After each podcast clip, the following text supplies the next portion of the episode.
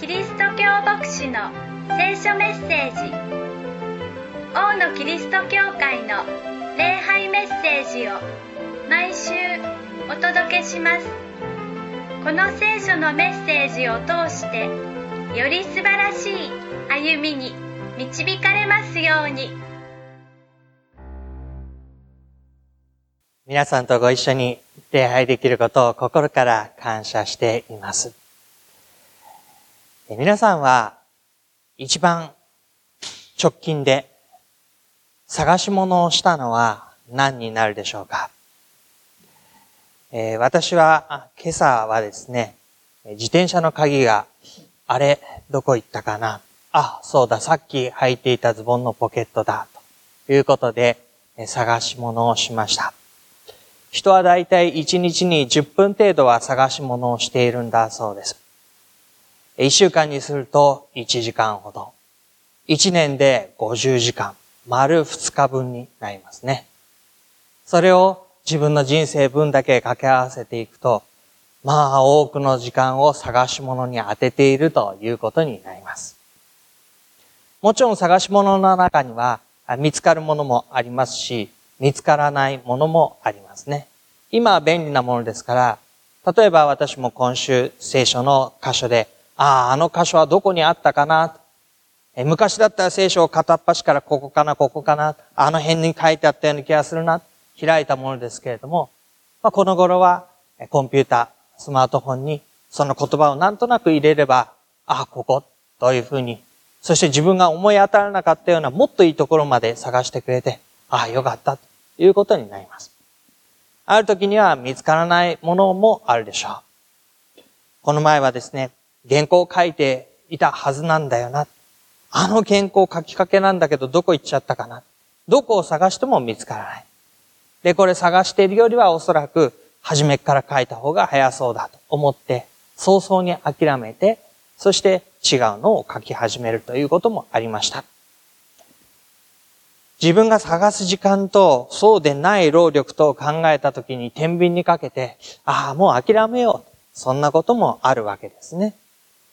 でも、よくあることだと思いますが、リモコンがどっかに行っちゃった。そりゃテレビのところに行ってポチッと押せば、その方が探すよりはよっぽど早いですよね。でも、そんなことしたら、これからずっと5年も10年もずっとリモコンなくてテレビのところを押しに行くわけにいきませんので、まあ、一応はテレビ、その時は済ませたとしても、後で掃除をするとき、物を片付けるとき、ここにないかな、あそこにないかな。なんでかわかんないけれども、冷蔵庫の中に入ってたりすると、あれ私は大丈夫だろうか、みたいなことがあるかもしれません。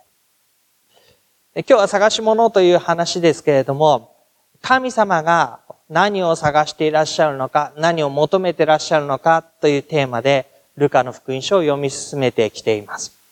先週は神様は私たちのお金や時間を求めているのではないということをお話ししました。それは私たちにとって良い知らせだと思います。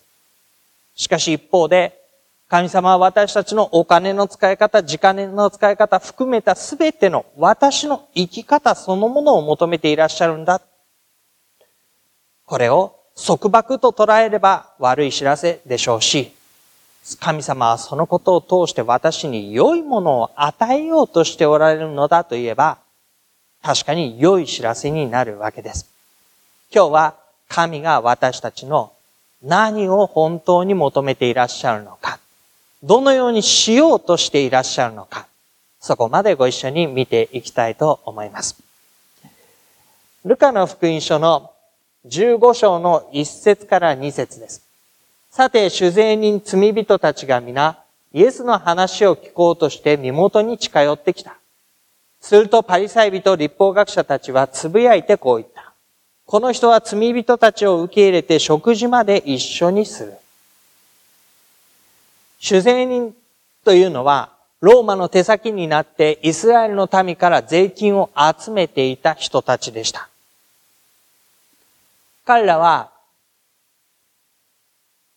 税金を集めるだけでなく、その分から上前を跳ねて自分の収入にしてきていましたので、人々は二重の意味で、一つは、なんでお前たちはローマの手先になってそんなことをするんだ。しかも、二つ目、私たちの税金であり、こんなに贅沢をして、という、その反感を食らい、後ろ指を刺され、他の後ろ指を刺される人たちと一緒にしか生活ができなくなっていきました。それが主税人と罪人たちと言われる人たちが並べられている理由です。その彼らがイエスの話を聞こうとして身元に集まってきました。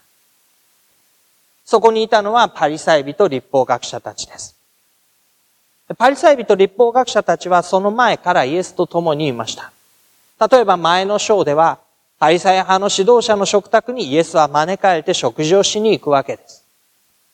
だから、彼らも一緒に食事をしましたし、罪人たちも一緒に食事をする。別に悪いことじゃないじゃないか。どっちだって食卓なんだから。そう言えば言うことができるでしょう。でも、14章のパリサイ人のその食卓の彼らの態度というのは、話を聞こうと思ってきた人たちとは随分違いました。イエスの真正面に水晶を患っている人がいて、その日は安息日で、パリサイ派の人たちは、イエスがこの人をどうするだろうか癒すだろうか癒したら安息日の決まりに違反することになる。どうするだろうチェックする目で、ジャッジする目で、イエスを見ていました。じっと見ていました。もうと自分たちが変わらなければいけないとか、自分たちに必要があるとか、そんな思いは一切ありません。彼は私たちの基準に合うだろうか。そういう目で見ていました。でもこの時、罪人たち、主善人たちは違います。彼らは自分たちの歩みがこのままでいいのだろうか。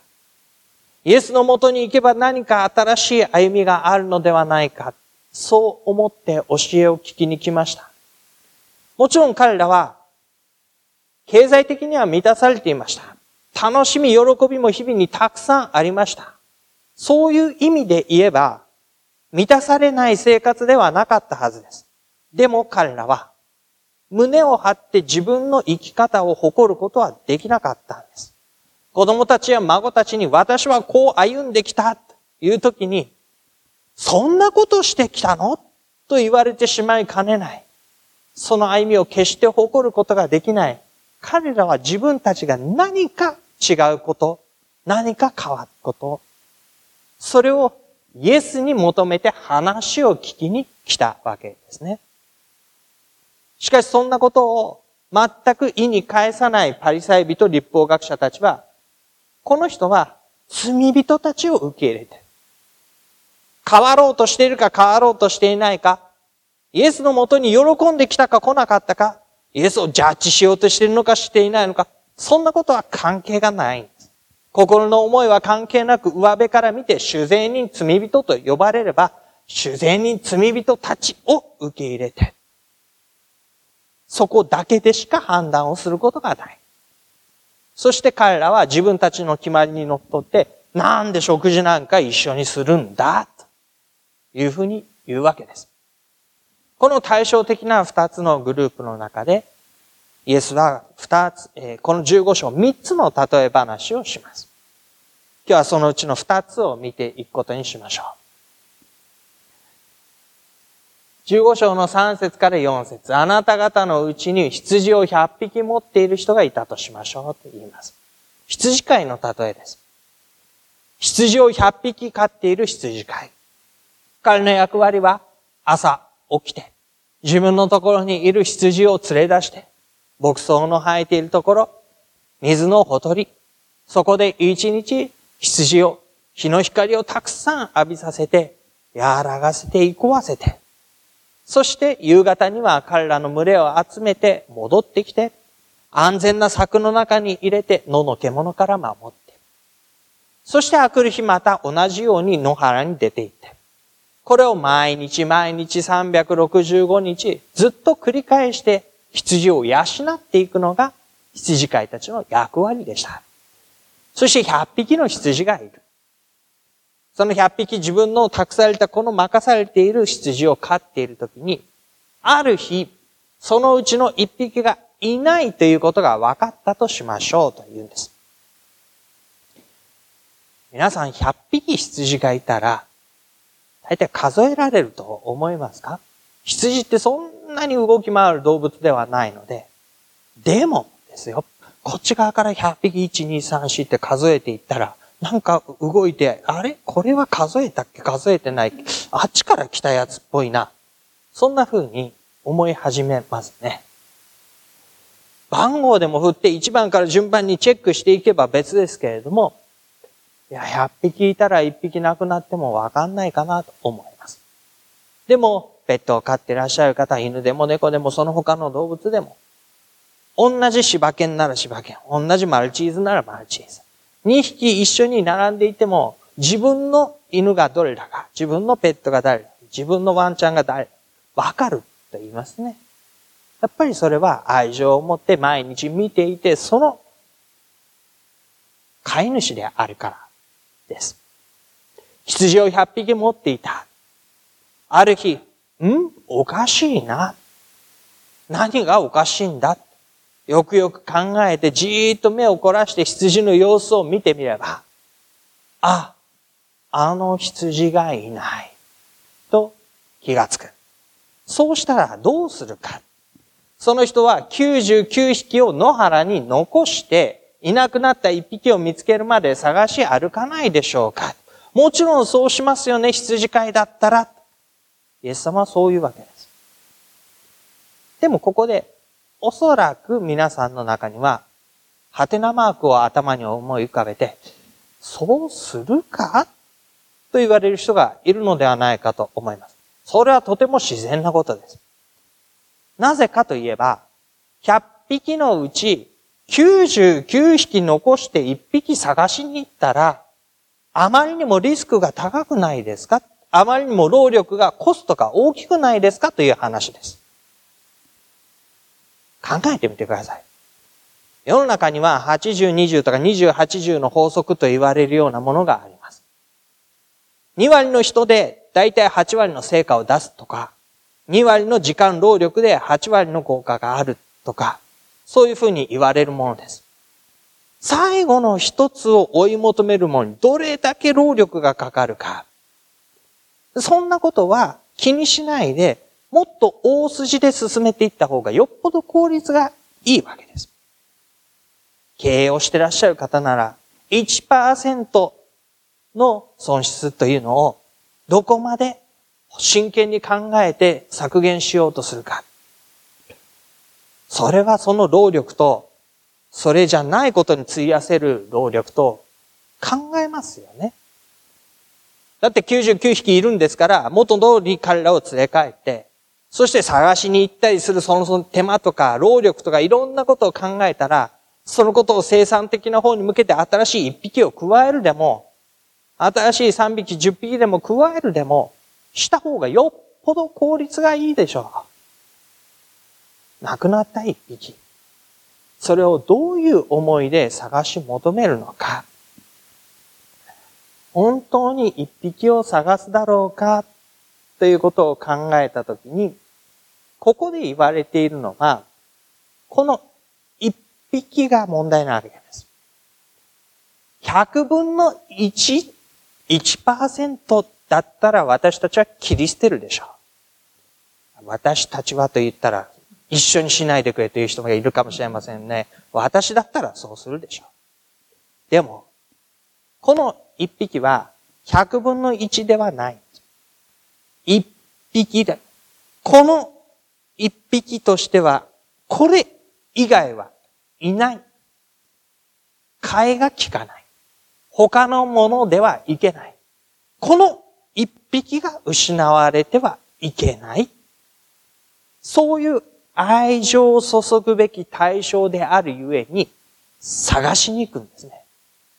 替えが利くならば、効率で物を考えるならば、こんなことはしないんです。でも、効率を差し置いても、どんな労力、犠牲をでも払ってでも、私にはかけがえのない、替えの利かない、大切なこれが失われては全てが失われたことになるという、その存在として思うからこそ探しに行くわけですね。で神の愛というのはそういうものだというんです。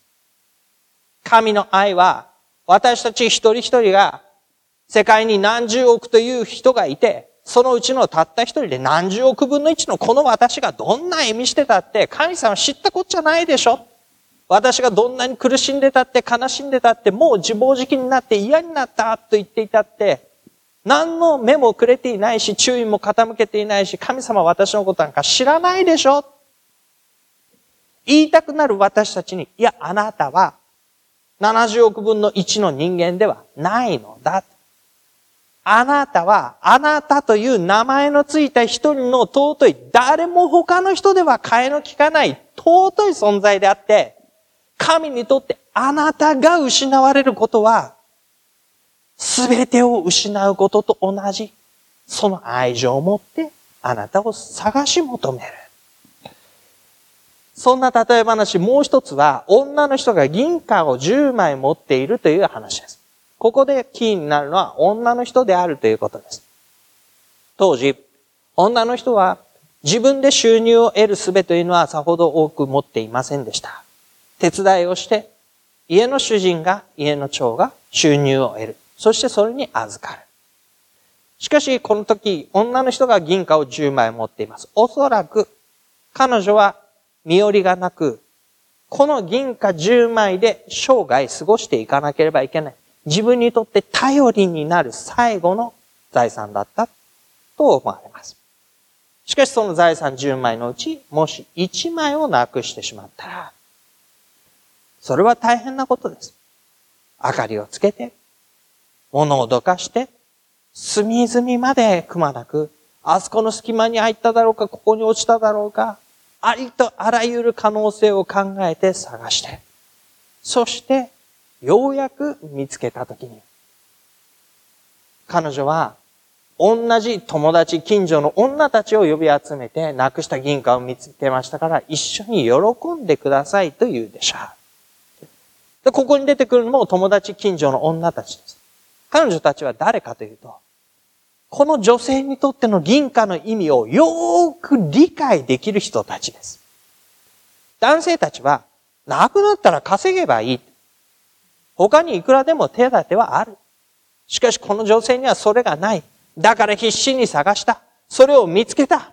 そのことの意味、重さがはっきりとわかるからこそ、その友達、近所の女たちは、集まって共に喜び、このなくした銀貨を見つけた。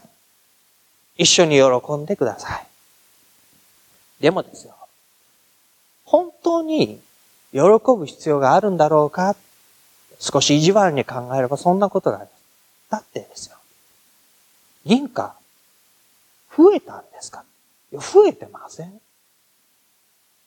そして、今は、銀貨は元通りで何にも変わっていなくて、でも探し回るという労力だけ払って、総力、そう、全部で見れば、マイナスですよね。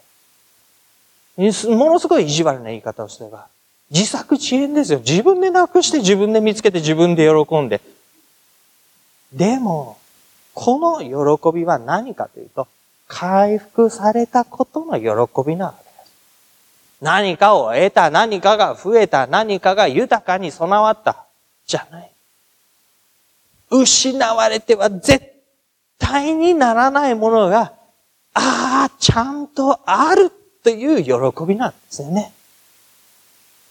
このマイナスがゼロに戻ったということが、マイナスでは絶対にあってほしくないという思いの強さのゆえに、ゼロであることが、元通りになったことが、回復したことが、喜ばしくて仕方がない。そのためにどれだけでも労力を私は払おう。それが報われたことの喜びになるわけです。神様はその様子をこう語ります。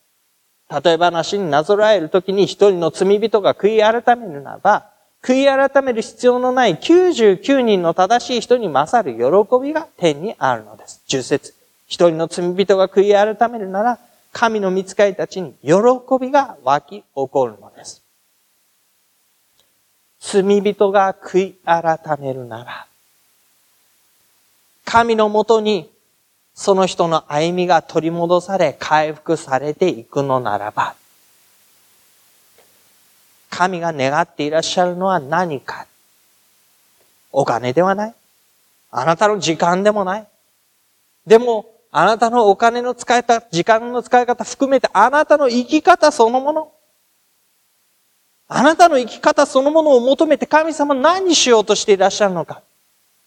回復してほしいと願っている。身元に連れ戻して、神のもとに招かれて、神の手の中にある歩みを得てほしい。言ってみれば、与えるために探し出そうとしている。その手の上に大切なものを置くために、探し出して手を開かせてその上に与えるものを乗せようとしている。神は、あなたを求め、あなた自身を求め、あなたの回復を備えて待っておられる。このことは神様にとっての損得ではないことをぜひ知っていただきたいと思います。神様にとって私自身を迎えようというのはそうすれば神様が得をするからではないんです。神様があなたのお金を取り、時間を取り、大切な人間関係を奪い、あなたが私だけに目を向けなさい。その注目を独占することによって、忠誠を使わせることによって、神様が高く上げられ、神様が得をし、神様が栄光に輝く。そのことを求めているのではない。もしそうだとしたらですよ。似合わないものをあさっさと見捨てた方が早い。上から順番に立派な神様の名にふさわしい人だけ、振る舞う人だけをこう順番をつけて、じゃあここまで後の人はもうさよなら。目から見えなくなり、この世からいなくなれば、よっぽどその方が神様にとって都合がいいことでしょう。話も早いです。労力も少なくて済む。線引けばいいだけですから。でも、神様はそういうことを求めてるんじゃない失われゆくものが失われていくことを決してそのままにされたくないんだ。たった一匹でも99匹に勝って、それを横に置いてでも追い求めるほどに、これが失われたら100匹全部失われたのと同じなんだ。だから私は探す、見つける、連れ出す、招く。そのための労力はいくらでも私は払おう。一人子さえ惜しまずにお与えになるほどの大きな犠牲をもってですらあなたを迎えよう。神にとっての損得ではない。あなたという、私というものが神にあって歩むことができるためならば、私は大いに犠牲を払ってあなたのために使えよう。それが神がおっしゃり、実行し、私たちを招いておられるお姿です。失われたものが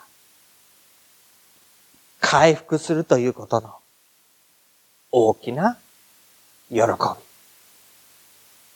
神のものが本来のものとして、神のもとに戻される喜び。それは私たちにとっても大きな喜びを持つものです。あの罪人、主税人たち。彼らはイエスのもとに来たとき、決して自分の歩みに胸を張って、これが私の生き方ですと言えない歩みでした。しかしイエスのもとに新しい歩みを求めてきたんです。彼らはイエス・キリストに会って、罪人とか、主税人というレッテル、ラベルで判断される歩みではない。私一人の名前で、神の前に立ち、一人の人格として、この地上でどのように責任を果たして歩むのか、そのことを導かれていく新しい歩みを手にしていくことになります。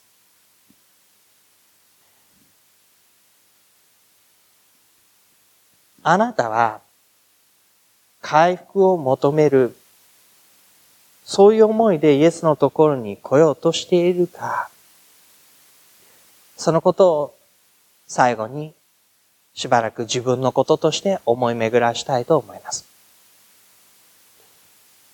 パイサイ人立法学者たち、彼らは自分は正しい。自分たちは立派な歩みをしてきた。子供にでも孫にでも私の歩みを見てごらんなさい。こういうふうに歩むんだよ。言えると思っていた。でも実際は、神の心には合わない。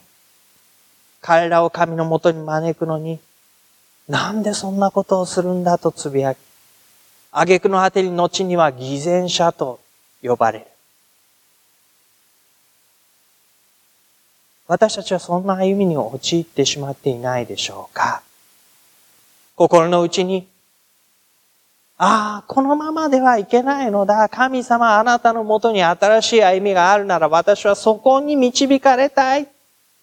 本当に願って身を低くして教えを聞こうとしているでしょうか特に今日画面の前でね、キリスト教の礼拝ってどういうものだろうか。神様って私たちにどんなことを求めているんだろうか。私の歩みがもしかしたらこのままではいけないとしたらどんな風に導かれうるんだろうか。そう思ってクリックをして、そして今この画面を見ながら、ああ、私のここまで、これまでの歩みではそのままではいけないのだ、という思いを強くしながら、でも、もし神様がどんなことをしてでも私を身元に迎えようというなら、私はそれに預かりたい。そう願っていらっしゃる方。あなたの歩みが今までどのようなものであったとしても、どれほど人に言うことができないひどいものであったとしても、自分が傷つき悲しみ、後悔し、もうこんな人生は終わりにしたいと思っていても、神様はあなたにこれからの歩みを与えるべく、豊かな歩みを備えてくださっています。それを受け取る準備ができているでしょうか？ご一緒に神の恵みに預かって、共に歩んで参りたいと思うんです。